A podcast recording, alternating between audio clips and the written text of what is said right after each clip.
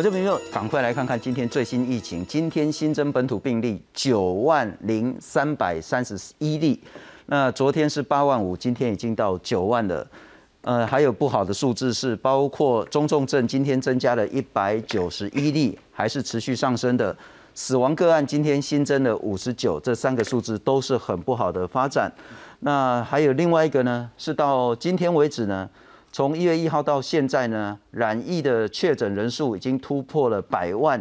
那昨天是九十几万，再加上今天九万，就已经是一百零四万。今天会谈一谈整个疫情的发展，但今天另外一个很重要的重点是，拜托给了哈，疫情海啸已经有够严重啊，保险这阵啊卖来乱，什么意思呢？之前我们一直在谈说 PCR 怎么会搞成这个样子，其中某一个程度是说呢，如果你自己快筛阳不算数。你还必须要 PCR 确诊才可以去请领所谓的确诊的保险给付，这时候呢，PCR 整个量能都紧绷。然后呢，这一阵子呢，包括说原本呢我们是七加七，后来改成三加四，再变成是零加七的情形下，那有些人的保险的保单是怎么保呢？是说我如果被隔离的话，我还有这个所谓的保险给付，那你变成零加七，不就没隔离了吗？那现在又说，如果你是傻打三剂，你可以选择零加七或三加四，那其实就会搞得大家搞得很乱很乱。再来是因为量能的关系呢，现在我们是一定要医师说你真的有住院的迫切性，你才可以住到医院。如果你是高风险的话呢，你这些是长者的啦，或者是比较危险的族群呢，你就先住到急检所。那住急检所算不算住院呢？如果你当初的保险呢是说要住院才有理赔，那现在因为疫情的关系、量能关系，你本来可以住院，但是变成急检所，你算住院吗？那居家照护算是住院吗？另外还有一个问题是说，那是不是一定要拿到所谓的抗病毒药才算是有医疗行为呢？那这又牵扯到保险，保险是个人跟保险公司之间、人民商业之间的行为。可是现在整个隆隆隆隆隆做指挥了哈，会整个让所有的医疗资源呢变成严重的排挤，包括 PCR 的量能可能受到排挤，包括说住院是不是会有人说哦，我就一定要去住院，然后透过各种的压力，甚至包括接下来的这些抗病毒药的给付会不会有出现很严重问题，以及为什么然后当突破染疫百万之后，整个包括。公司跟人民保单这些之间的冲突会如此的严重，今天再来好好谈这个，以及接下来包括人民产险公司以及政府该负起什么样的一个角色。介绍四位特别来宾，非常感谢是保险的业务员，同时他也是南山企业工会的理事长，也是保险业务联合总工会的理事蔡坤宇，蔡大哥你好，各位伙伴，哎，各位来宾大家好，这咱们纠纷就多了。哎，当然很大，压力也很大，压力很大。对，按你们保险业务甚至夹在中间。哎，对，夹在中间。很多人会对保险业务员很不满一点，单子你收了，然后呢，很多人是说四月初，像我很多同事，四月初他保险了，是透过保险业务员，结果到现在已经五月十九号，快五月二十了，是，他说还在核保，是。那现在很多产险公司说我不保了，我还在核，就表示还没成立了哈。对。也使安尼会哦，正常应该别塞安尼会了哦，因为金融的秩序是我们哦，你看我们一般在保险哦，它不会马上核保。假设也塞安尼会，今天我们坐的飞机掉下来，他可不可以说，哎，我还没核保过？我可不可以今天买的个个人伤害险，本来是要凌晨生效，因为还没扣款，还没生还没核保通过，因为他核保的程序还没走到那里。知道你发生事故，他说：“哎，抱歉，我还没核保过。”所以你们业务员夹在中间，变得里外不是人。是，不过等一下要多谈这个这个事情了。我们再来欢迎是淡江大学风险管理与保险系的副教授郝崇仁，郝老师你好。主持人好，在座各位大家好。啊，真的，为什么会这次的保险搞成整个防疫还有人民跟产险公司之间这么大的冲突？我觉得前面的保单设计，然后还有保险公司的一个财务的控管，是核保的机制、理赔的机制，没有想到说。这个确诊人数跟中重症的人数一下子蹦这么快，所以很多事情都是没想到。但这个就是人民有染疫的风险，有失去工作的风险，有财务金融上的风险。保险公司一样也有风险，是没错他不就应该要负起他自己的风险控管吗？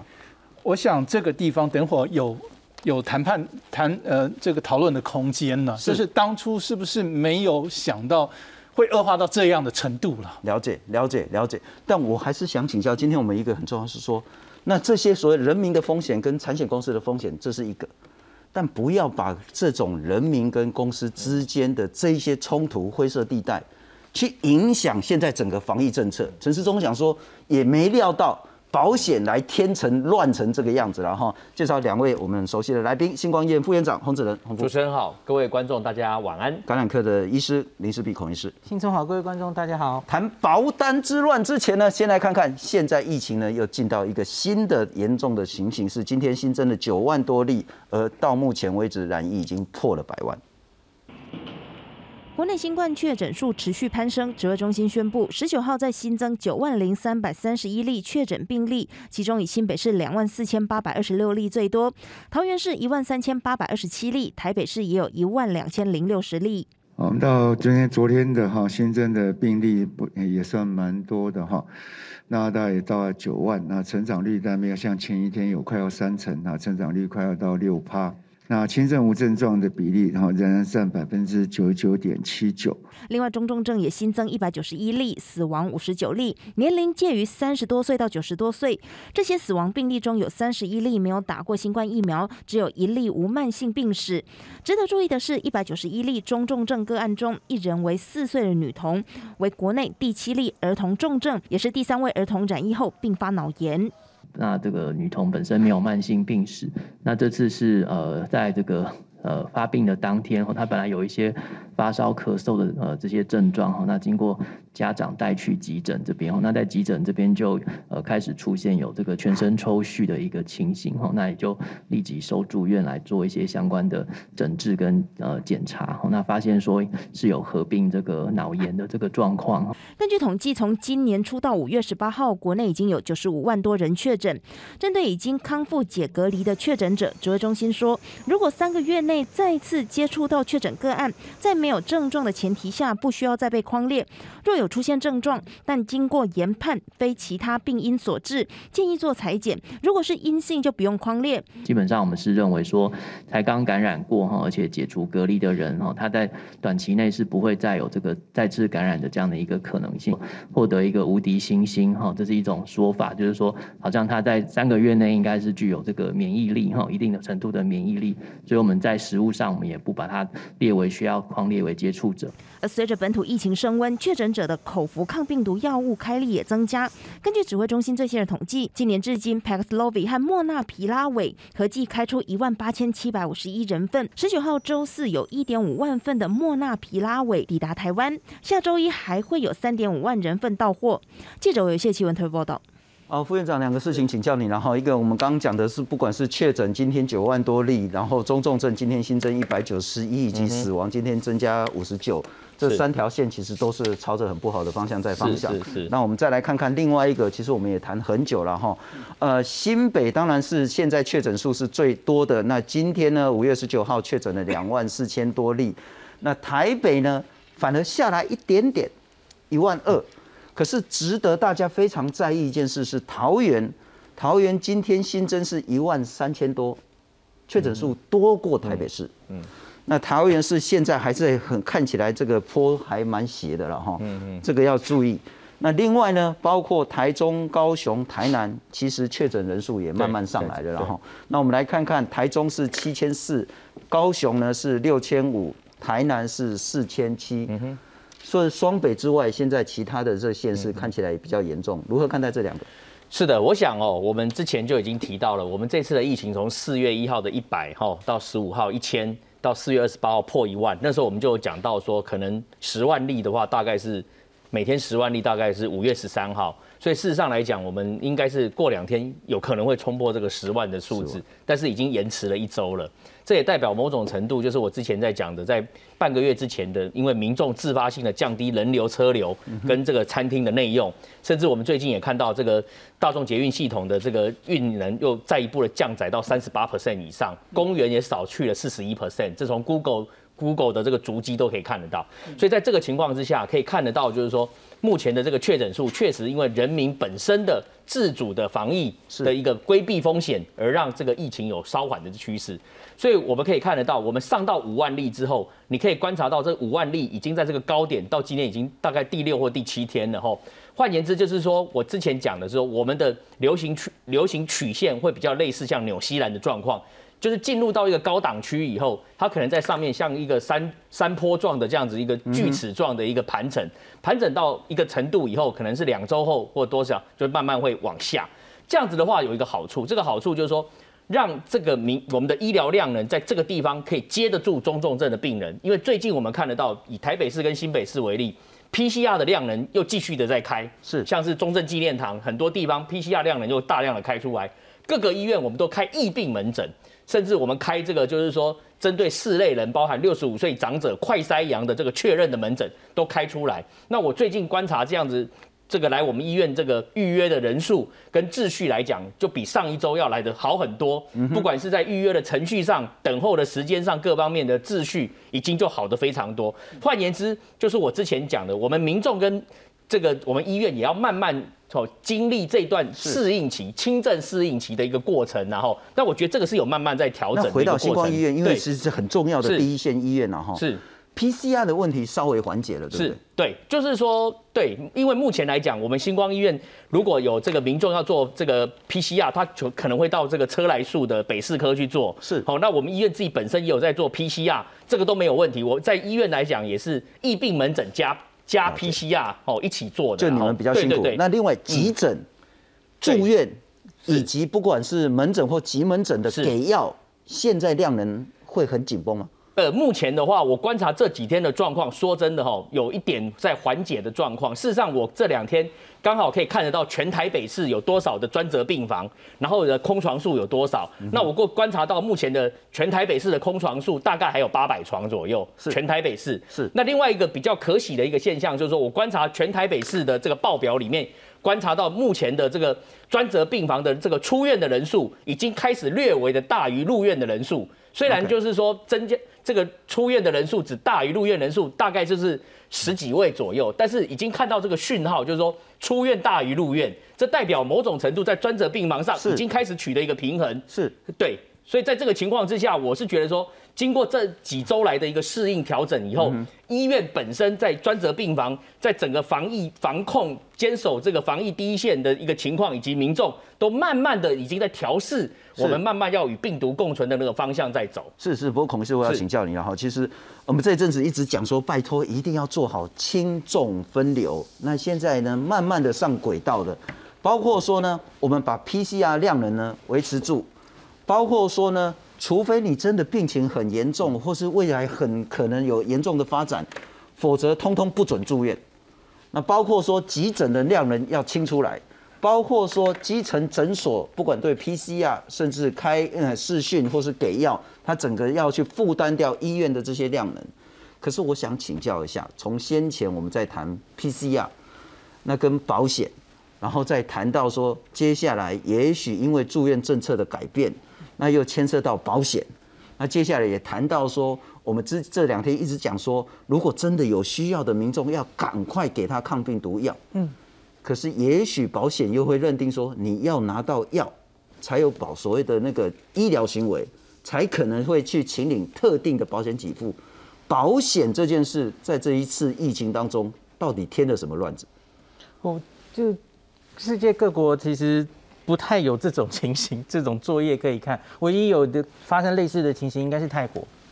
那泰国也是因为保险有很多民众去保了类似这样的防疫险、隔离险，然后后来实在太多人染疫了，然后结果就保险好像有几家公司倒掉。可是我觉得会发生这样的事情的原因，是因为我们的防疫政策大幅改变。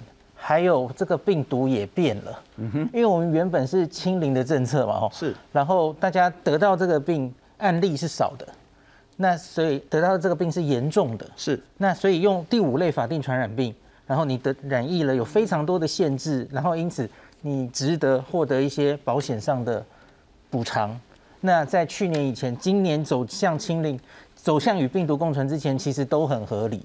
可是，在我们决定往与病毒共存，然后已经是奥密克戎，观察到它有弱毒化，往勇敢的往前走之后，其实这一切变得很荒谬了。就如同我常常跟大家说的是，我们还在用第五类法定传染病来处理这些绝大多数五九十九点七五几乎都是轻症或无症状的每一个案例，每一个人都去做 PCR，每个人都去二十四小时之内通报，忙死了大家。然后还有保险的事情，因为保险也没有预估到会有那么多案例，那么多需要隔离的人。是，当然这个政策一直在变吼。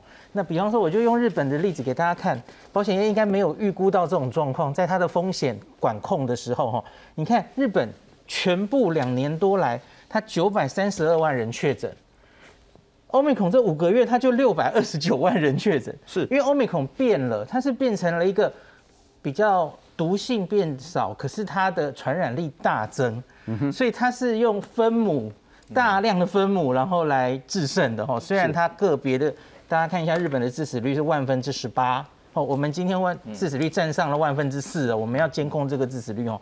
那你看前面的 Delta、Alpha 其实致死率都比较高，可是然后我们守得很严的时候，它这个你看这个案例没有那么多。那可是问题是你你保险业看的，你看去年 Delta。在日本的话，它才九十一万人确诊，可是 Omicron Delta 大概在日本是奥运前后一直总共六七个月，它守到只有九十一万人确诊，可是 Omicron 短短的五个月，它就是六百二十九万人。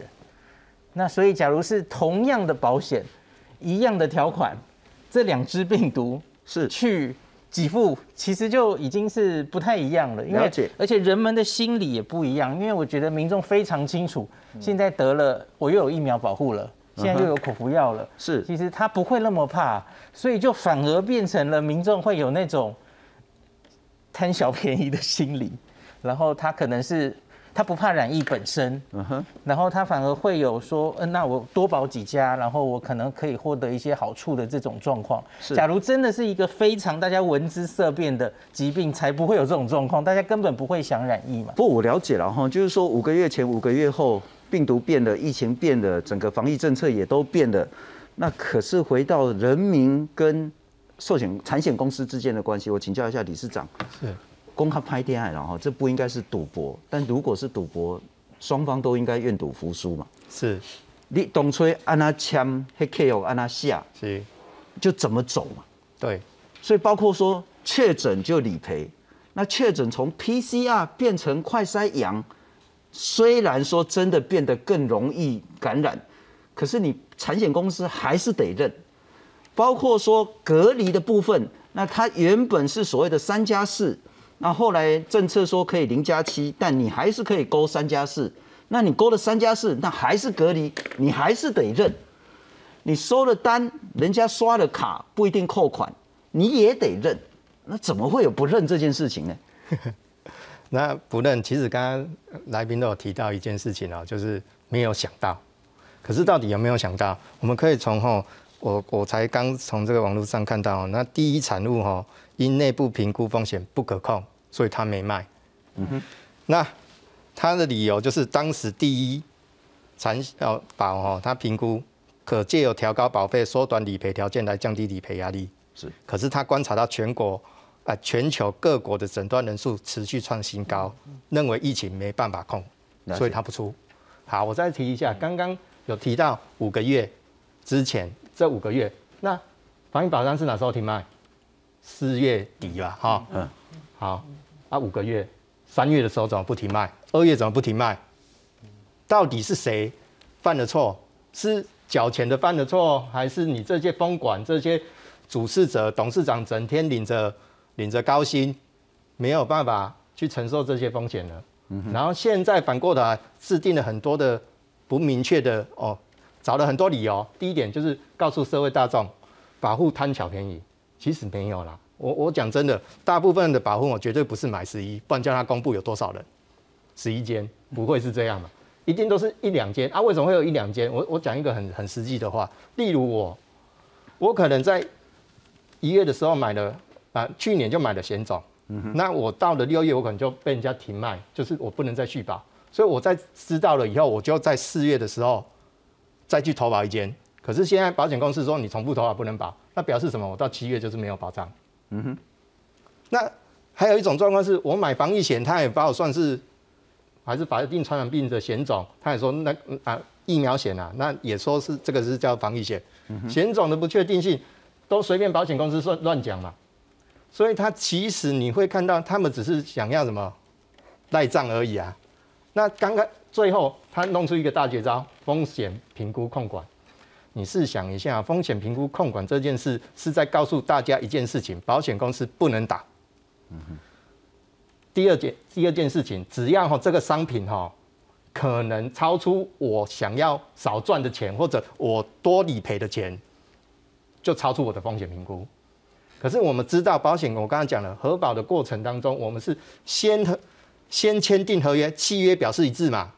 所以在一开始我就知道你的核保规定是没有所谓的什么哦重复投保或者其他的理由，照正常你都会核保给我。所以我们会放心的怎样买旅游平安险啊，买个人伤害险嘛等等的险种是。可是现在呢，金融体制一全部毁掉，你好像看到以前常常在讲嘛，哦保险讲提讲。加安努米，大行拢加，伊保赢不保输。但是迄个在那个我要先告你了哈，就是说，呃，理论上保险应该回到很本质，就是说我会有这个风险，是我能不能承担这个风险？我如果不能承担这个风险，我就透过保险来去 cover 掉我一大堆的这一些所谓的成本跟责任在。是，所以也许有人会需要保到一张、两张、三张。是，但我想问的是，同样的心态跟行为。在医疗险、在寿险、在其他的保险，他也可能保了两张、三张，重复投保就是一个不应该的行为吗？诶，不能说不应该，应该是说他把它列为风风控里面哦，风险的控管，怕有道德上的这个呃问题，所以在去年的时候把这个像实支实付的险种，它限定说只跟。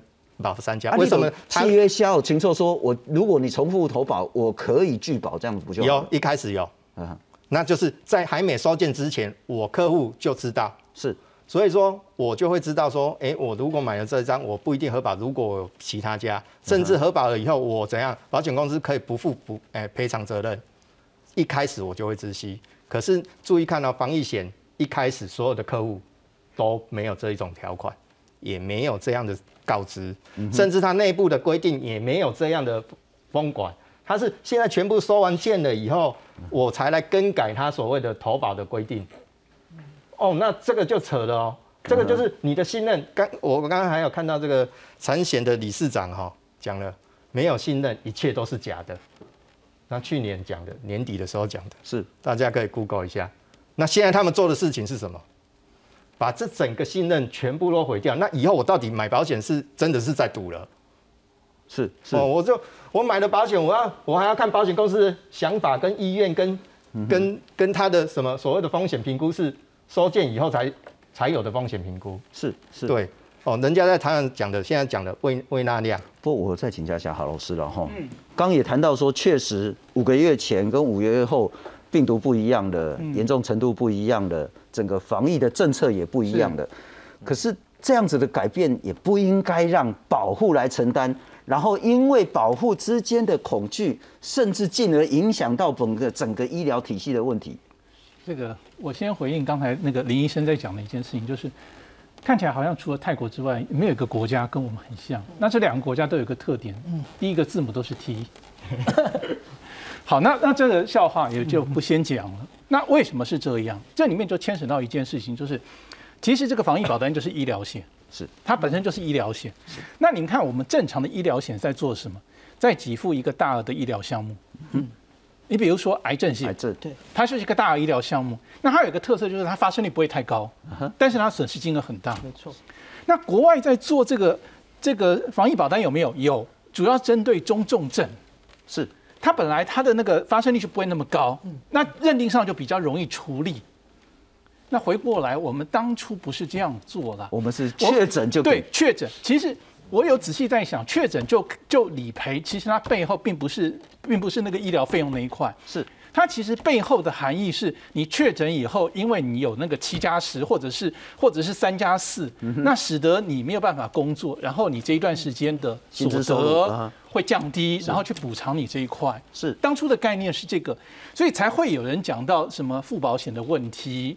那当然我，我觉得这个也不是说理论上也也有他支持的点呐、因为你如果假设你真的买了很多，我不晓得有多少人买，假设你买了五张，那加在一起可能是你因为确诊，然后你所得丧失这一块的好几倍，是这里当然就会有我们觉得说不应该的这一件事情，所以才会有现在有很多的辩论在这个地方。但我同意刚才理事长在谈到一件事情啊，规则必须要在 在那个我们在 play 之前就要定了，不能 play 到一半的时候你再改这个规则了。这个是现在大家引起，所以大家会发觉现在是穿着衣服改衣服，这就很麻烦呐、如果说今天你西装是还没有在穿之前就叫那个师傅去去帮你量的话，那就问题不大了。嗯哼。那所以换言之，就是回到刚才在谈到的，我们医疗险其实很多都是都是这种所谓的叫做损害补补偿了。是所以刚才讲到那个实质实付有第三章，就后面就不承保了。但那个是大家都已经先讲好了。啊，讲好了以后呢，你收件前你就知道有这件事那没有问题。对，那当然我，我刚才想到这一件事情，就是说，当然现在变成是在捕破网了。是，那我我觉得有几件事情，我呼吁赶快做。第一件事情就是，大家一直在讲说，好像有不少的人买了好多张，那我觉得这个是社会上的一个疑虑，不妨产险工会也好，或者相关单位也好，你先公布，因为我看了一下，呃。截止到五月十六号，总共有两百五十万张的嗯这个保单。那你用 ID 去查吗？是多少人保两张，多少人保哎，对对三张，对对对对，啊多少人保十张？但是我觉得这里面有个 definition 要讲很清楚，就是你不能把那个其他有的医疗你险，不能把疫苗也拉进来只要是对防疫这一块有的都算，这个这不应该是这样，应该是仅止于这两百五十万张。是因为这个是比较同质性高的这种保单，然后有多少人买了三张，买了五张，然后我们这样来看一看，好，我这样讲好了。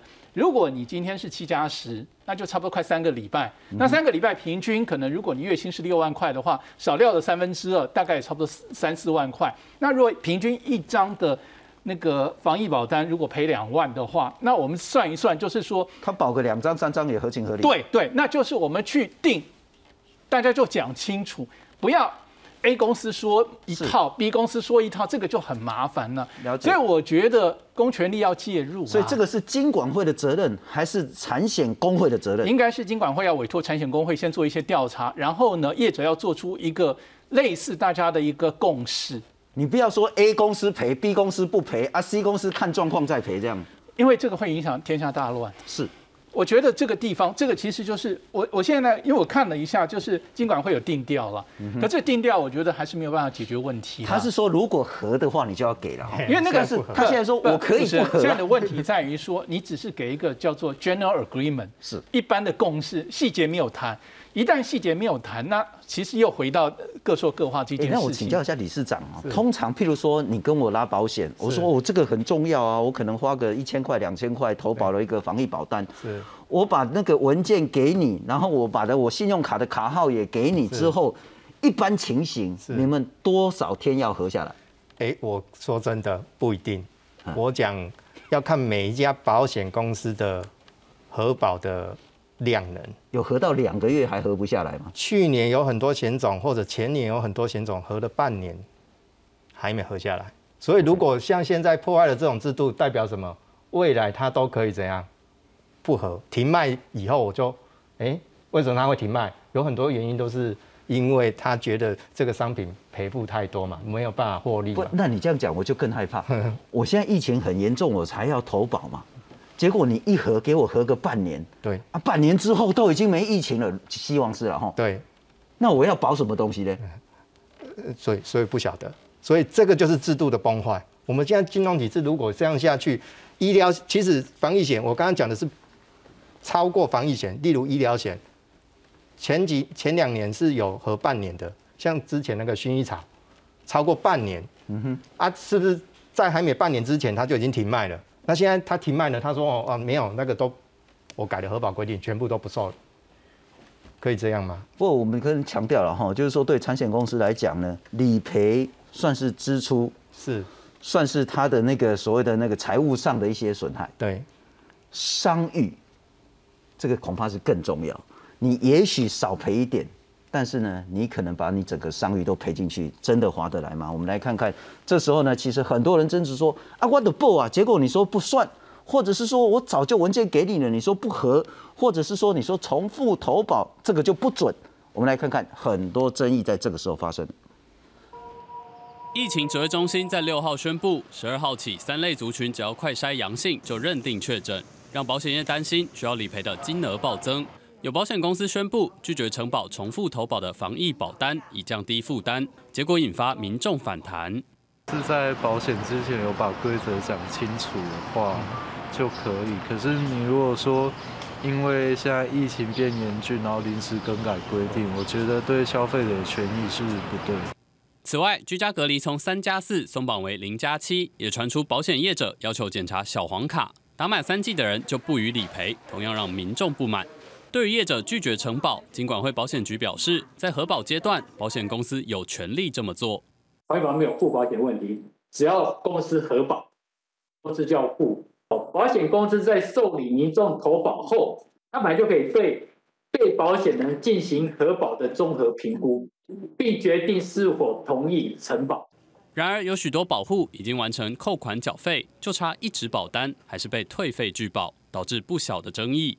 因为保险公司不只是核保了，甚至他已经扣款了，那又要把人家所缴的保费或者是已扣的款项要退回，啊，那我们就觉得比较大的一个争议。保险公司拒保不止引起强烈的民怨，也严重冲击民众对保险的信心。记者综合报道。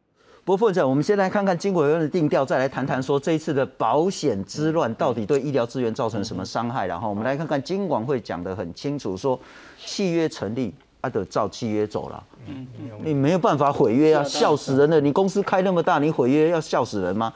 所以契约成立就依约执行。那先前讲说，哦，我一定要 PCR 拿到啊，什么什么才要说你真的确诊。那现在不是说数位的证明也要理赔啊，免得大家还要再亲自跑一趟，浪费行政资源、医疗资源。你就网络上有一个数位证明，这就算了。那你当然产险公司，你事后也可以查核，这个没有问题。再来是呢，三类民众就是居隔当中的啦，吼，或是其他居检的啦，或者是说什么被列管的这些呢，快筛阳就是确诊的，另外一个感染灰，另外公叫这些快筛阳确诊的人还要再去抢 PCR，绝对唔通啊呢，所以这个也确诊，那你就是要给人家赔，保险契约这是很重要，两年内都可以请求，请大家不要急着在这个时候去医院要证明，去急诊抢 PCR。去什么拿到什么样的东西跟行政医疗资源有关的，两年内你都可以冲，不要搞在这个时候，那也不受证明文件开立时间的影响。那这个当然要讲清楚了哈，否则现在很多民众说啊，我确诊了，我当然要现在赶快去拿到证明啊，否则以后保险公司不认账怎么办？这个要讲清楚。再来呢，就算 COVID-19 呢，从第四类传染病呢，所以呢那个降不。如果是降到第四类，从第五类降到第四类的话呢，你在之前降级之前，你通通都得赔。嗯，哦，这个都要讲清楚。那保险公司如果核保，不管你买一张或是两百张，你通通都要赔。但现在争议就是说，那还没完成核保的算不算数？恐怕很多保险公司都说，我现在不算数了。就算你两个月前给我保的，我现在也不跟你核保。这个争议在这边。那如果民众选择三加四，只要他有隔离通知书，你如果保的是隔离保单的话，你还是得赔。啊，这个是金管会的政策，有清楚的地方，也有不清楚的地方。回到医疗资源，请教副院长。先前我们谈 PCR，现在我们会担心住院，接下来我们会担心给药。如果扯上保险的话呢，又很多医疗资源会白白浪费吗？对。事实上哦，这一次的这个保单这件事情，我如果没记错的话，是我四月底那时候每天确诊个案数超过一万例以后，我就观察在我们医院的急诊的一个状况，怎么一堆人都来冲急诊，然后呢，我我请教我们同仁，他才跟我讲说，副院长，他们这些人就是要来做 PCR 的裁剪，好来好确诊哈，要来阳性嘛来裁剪。那可是呢，我去看，哎，这些人看起来都蛮年轻的，比较多，甚至都在划手机嘛，所以那个时候我就开始意识到说，哎，这件事情好像似乎慢慢对我们医疗机构的这个急诊的量能产生一些影响。后来呢，才发现到说，哦，他们还不是来一次，还要来两次，因为第二次来开诊断证明书。所以当时的这个情况，我就在在五月四号的媒体上面，我就偷媒体记者就报道了这件事情，就是说，请这个我们指挥中心要注意到这件事情，就是说，因为有确诊者，他为了要这个 PCR 的证明。为了要确认他的 PCR 的诊断，所以就来冲医院的急诊。那之后呢，大家也看到脸书上很多的急诊的医师就发出了同样的一个讯息，所以我们才意识到说这件事情看起来不是那么的单纯。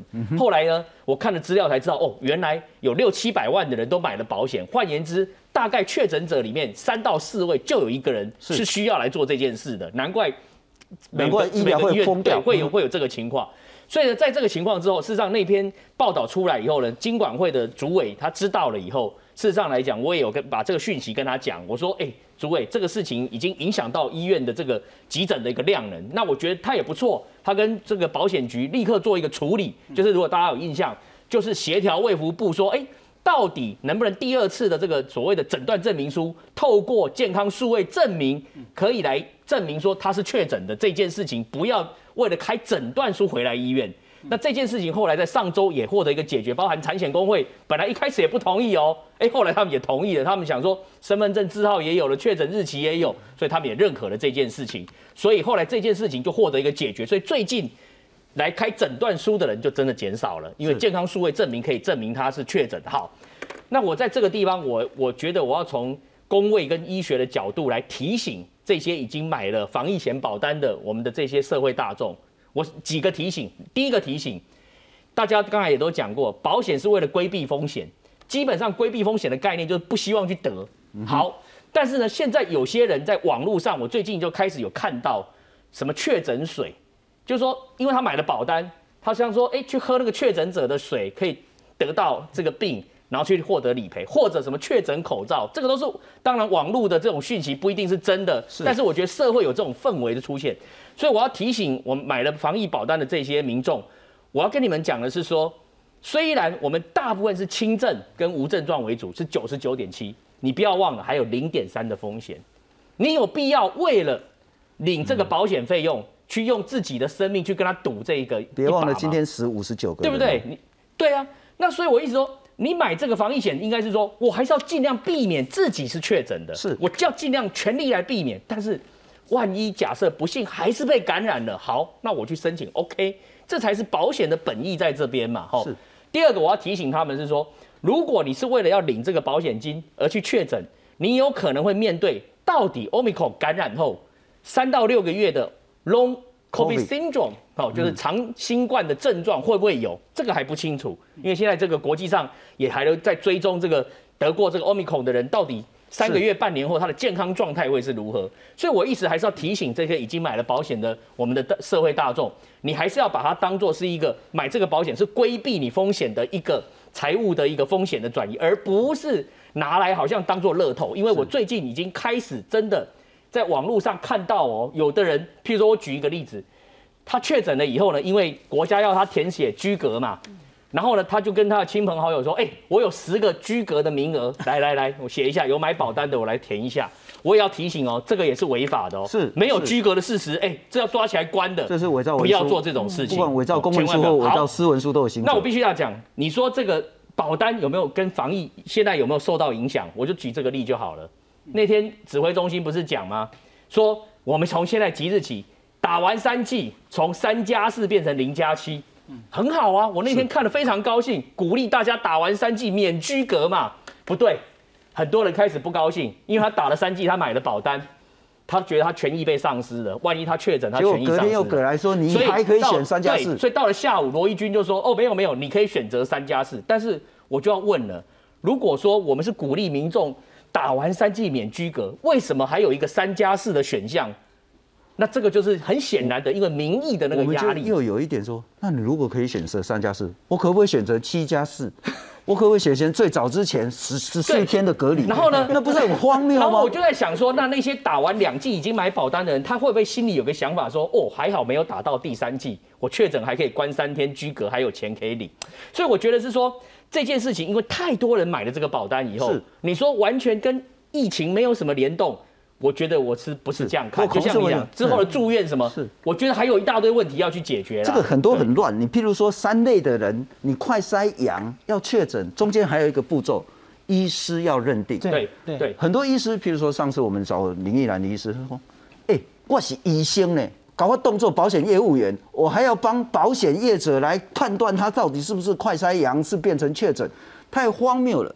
他其实就是相信病人。那问题是，为什么我们要医师来认定确诊？其中很大的关键是保险业者有意见。”说凭什么你自己一个人快筛阳，你就说你确诊了，我就要赔你钱？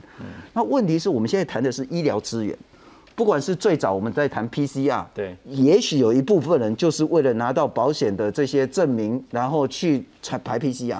再谈到你零加七就零加七，干嘛还有搞了一个零加七还可以选三加四？那其实也是为了保险。再谈到说这个医生那个所谓的证明来去认定是否确诊。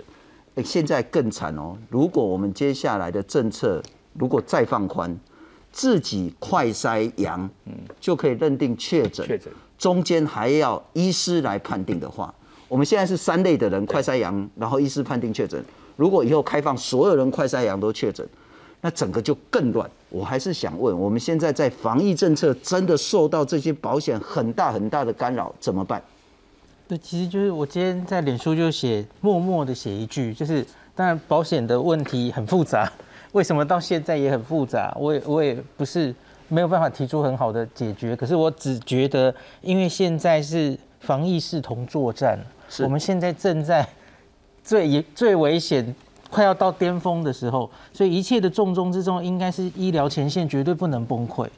所以我觉得在考虑任何的防疫政策的时候，不应该有保险会怎么样，是然后才做出一个政策。信聪刚举举了非常多例子，就像国外其实没有这种影响的时候，在这个往巅峰冲的时候，你已经没办法每一个轻症都去做 PCR，这是能量的浪费。呃，你你量能本来就不是那么，然后在在急诊需要排这么久，然后反而让真正中重症风险因子的人反而没有力气去排，反而是一些需要保险人去排，这这个很怪哦。那国外早就其实就往前走了嘛，因为你量能不足，PCR 会塞车，那你下一步当然就是快筛阳直接算阳。那新北上礼拜六公布的数字是他们阳性九十七 percent 都是 PCR 阳嘛哦。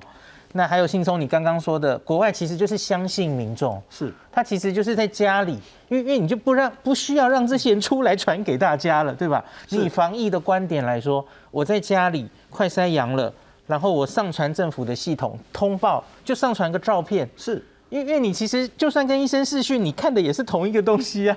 那一怎么会把医生当成是一个判断那个阳性或阴性的？那是医检师的。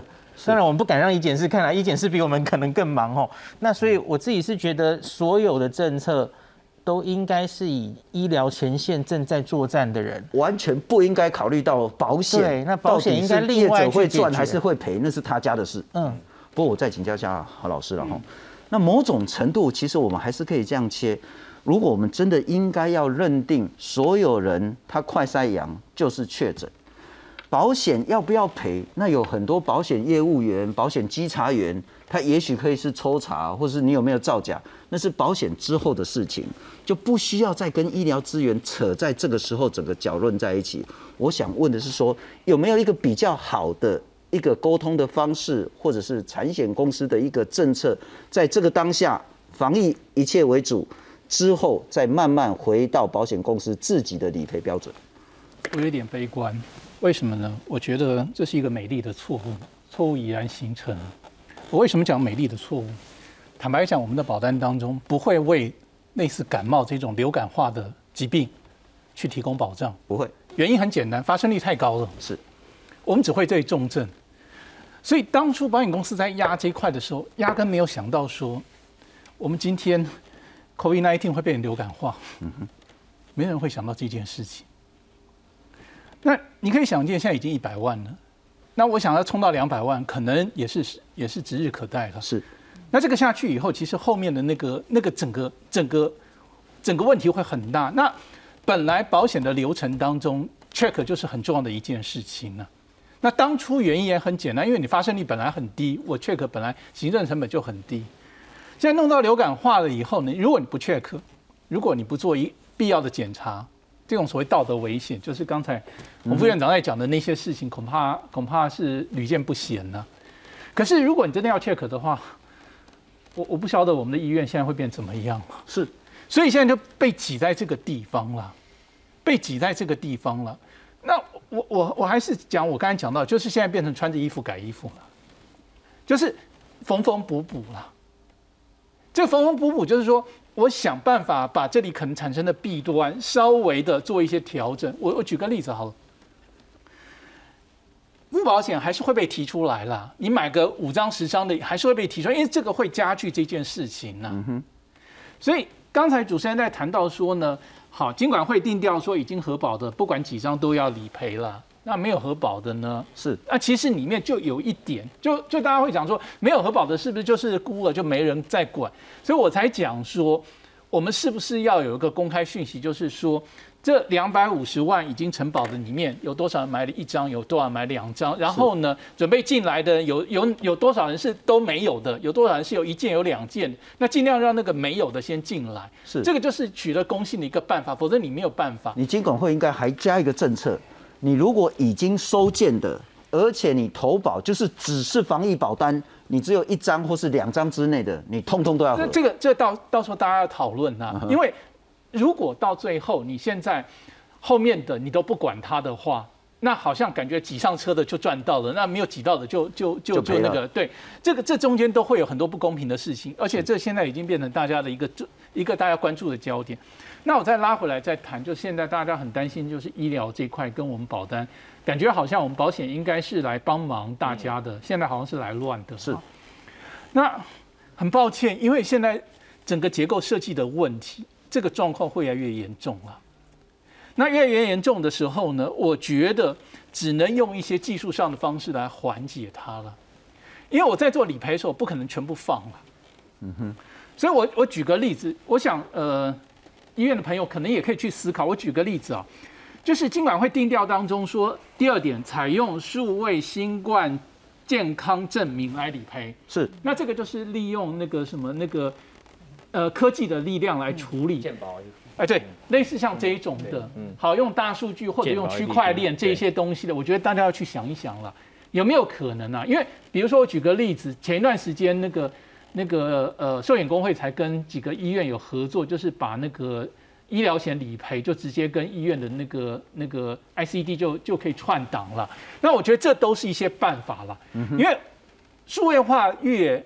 推广的越多，那就可以减少更多人跟人的流动了。是，那在这数位化当中，最好有一个认证的。是，所以我觉得危机就转机了，趁这个机会看一看，大家集思广广益，想想看有没有一些东西可以减少人流，然后减少这些东西的一个流动，否则这个流程还是要走了。是是是，不过说实在，包括说金管会，包括产险公司。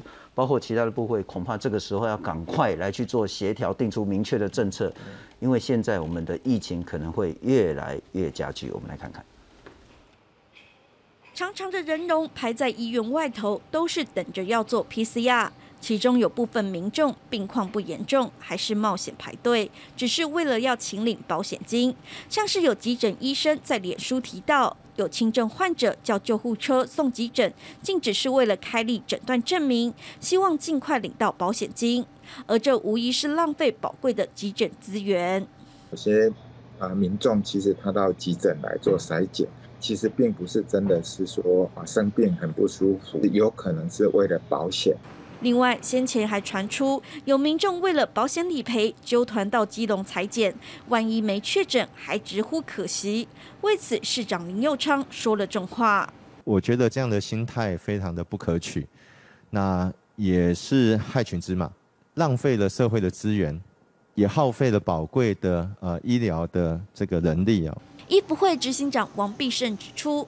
爆发保单之乱是始料未及的。原本以为只有几十万份的防疫保单，没想到后来暴增到六百万份，甚至还有两百万份还在审核。这绝对是非常大的影响因子。面对保单之乱，金管会主委黄天木强调，依法保险契约有两年请求权，民众不必急于一时，为了拿诊断证明书而挤爆医院。记者综合报道。好，理事长，我还是回到那个很根本的问题了哈。人民投保，保险公司给付，这是人民跟商业之间的关系，是有冲突，那也是人民跟公司之间的这些纠纷。如何不要再搞到整个防疫政策搞垮医疗资源？防疫政策搞垮医疗资源，其实我一直不认为说防疫政策，哎，跟保险有直接。应该说，你要先确定这个，哦，像快筛阳及确诊，这个到底是希望所有的人，每天都验快筛阳，来来验有没有快筛。如果是这样，那有投保的人可能会一直验哦，他就不会出去了，好，对吗？如果没投，像我也有投保，可是因为我有工作上的需要，嗯，所以我几乎我没有在验，我是今天来这里才有验。嗯，表示说，如果中间我有产生其他的轻症，我是不会，你们不会发觉的。我是在外面拍拍照，那你是希望我在外面拍拍照，还是不希望我在外面拍拍照？这要先认定嘛。我当然不希望你拍拍照。对 对嘛。那如所以说，我说这个防疫中心它的政策到底现在是希望怎么做？步调是怎样？他自己要有坚定的立场啊。那你现在在考虑，你才会惹到民 民怨嘛。今天一下一下这样，一下那样。那什么哦，零加七到底要零加七还是三加四？讲清楚啊！你到底是因为零加七是例外，还是三加四是例外？嗯哼，没人知道。但你讲是一套，我讲是一套。我可能认为零加七是例外，你可能认为三加四是例外。指挥中心有定调吗？零加七是例外，就是表示。这些人都可以出来拍拍照，对吗？哦，几乎就是，好，那所以说我要讲的意思说，他有没有定调？如果没有定调，其实指挥中心有很大的责任要负担呐，而不是现在哈，其实大家都推责任呐。保险公司说是你防防疫中心的问题，防疫中心说是你保险的问题，造成这些恐慌，哦，然后医疗院所，当然我们也知道嘛，其实哦一开始的开放哦，这么多人确诊哦。其实一定有一部分人像刚刚医师讲的，哎，年轻的人，哦，可是其实有一部分人是很害怕，担心到我一定要天天去做，因为我很怕得，嗯哼，这是很重要的。可是我们听到现在所有言论都在谈什么？买了保险所以怎样？不买保险所以怎样？我们在制造社会冲突啊！我们并没有想到，其实有很多一部分人，其实他是很担心，所以你说量能慢慢变少，哎。保险的就四百万人，他有变少吗？没有，照理说他会维持一定的水准，一直一直验，一直验，验到有。可是有你，你有发现这样的事情吗？好像没有，它是慢慢变少，表示怎样？大家习惯了说，哎，这个心情可以获得平稳，我可以接受说，哦，或许真的是有轻症，啊，如果有症状我才来验嘛，因为我有，哎，人的生，呃，不是生命啊，人的生活哦，是立即看到，是我明天有。有没有薪水进来啊？是我今天有没有工作？嗯哼，好，所以说我们一直在谈论保险，其实我觉得这个都是错的。医疗链量能跟这个防疫中心它的定调到底是什么，我还完全看不到。换句话说，你的建议就是指挥中心在做任何决策，完全不要想保险这件事，是，也不用想民众，也不用想产险公司，是，反正防疫该松该紧，他就直接做出决策。对，而且你要事前事前。先告诉社会大众他的政策到底是什么嘛？不然否则你定出来一个政策，我们都不晓得你是是是松松还是要紧？你是希望大家天天验，还是希望大家都不要验？副院长站在那个医管的角度了哈，如何看待接下来不管是指挥中心，包括产险公司，嗯，包括民众，如何走下去？哇，我觉得这一题真的太复杂了，因为你看嘛，因为太多人买这个保险了，就像刚才理事长所提到的哈，事实上指挥中心本来是很明确嘛，就是要打完三剂零加七，原始用意就是说希望我们慢慢过如常的生活，那零加七就是减少对社会正常运作可以恢复嘛，对不对？但是零加七做下去以后才发现哦不对了，这里面有一些人因为有保险的这个因素介入以后，所以后来又开放三加四。这个后来在下午在讲这个三加四的时候，就是表示他在讲零加七的时候，没有想到因为保险会会介入以后，会变成有三加四的问题。这个我想应该大家应该很清楚看到这样的事情，所以就跟我们的原始的本意，希望说，其实某种程度是放宽整个居隔政策的用意在哪？就是我们要跟病毒慢慢要共存，这个方向感很明确。方向感很明确，其实是希望大家都要去打三剂嘛，打三剂免居隔，打三剂免居隔。可是因为某一个因素介入以后，就会影响这个民众的行为。你也不能说不对啊，因为民众一定是采取对自己相对最有利的态度去处理跟面对这件事情的啦。所以我是说，这件事情如果说指挥中心当时如果说好，我不管你打几剂。就是取消这个居隔，只有确诊者关七天，剩下全部零加七的时候，事实上那可能就那天就不会有下午那件事，你还可以选择三加。指挥中心可能也会被骂说，哎，你是帮产险公司解套啊，因为就没有隔离啊。就像刚才理事长讲的，指挥中心觉得该怎么做就怎么做，就像说他迟早有一天。当我们的疫情上去下来的时候的某一个时候，一定会通通变成是五类要变四类。